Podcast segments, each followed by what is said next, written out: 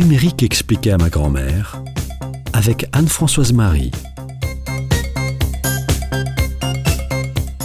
La semaine dernière, nous avons vu les trucs et astuces pour participer à une visioconférence. N'hésitez pas à retrouver le podcast pour réécouter ces conseils. Aujourd'hui, je vous propose d'aller un peu plus loin en voyant comment on organise et comment on mène une réunion en visio.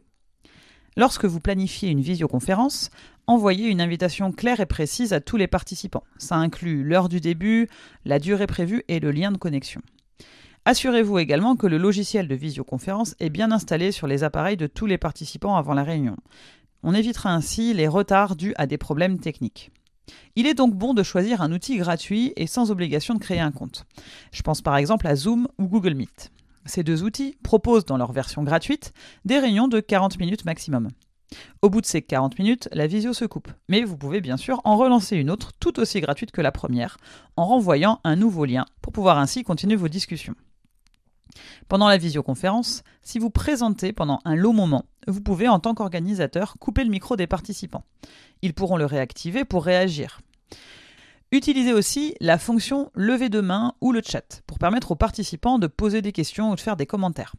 C'est important surtout dans les grandes réunions où il peut être, difficile de suivre qui veut parler. Quand vous utilisez l'outil lever de main, vous saurez dans quel ordre les participants ont levé la main et ainsi vous pourrez répartir la parole de façon équitable. Il est aussi possible de partager son écran, c'est-à-dire que les autres participants vont pouvoir voir ce qui s'affiche sur votre écran, soit dans tout l'écran, soit dans une fenêtre particulière. C'est très pratique pour partager un document, pour expliquer un schéma, pour commenter une carte. Pour cela, le plus simple, c'est d'avoir préparé à l'avance les fenêtres ou les onglets avec les contenus que vous voulez partager, et de fermer tout le reste. Deux avantages à cela. D'abord, vous éviterez les distractions. Et puis ainsi, les autres participants ne verront que ce que vous avez décidé de leur partager, et pas le reste de votre vie privée. La plupart des outils de visioconférence proposent aussi de se séparer en petits groupes et de pouvoir naviguer entre grands et petits groupes.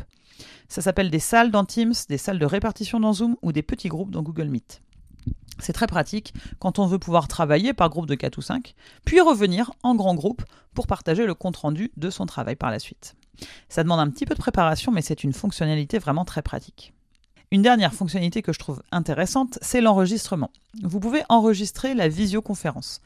C'est-à-dire vous enregistrez l'écran partagé ou les caméras des participants et bien sûr l'audio.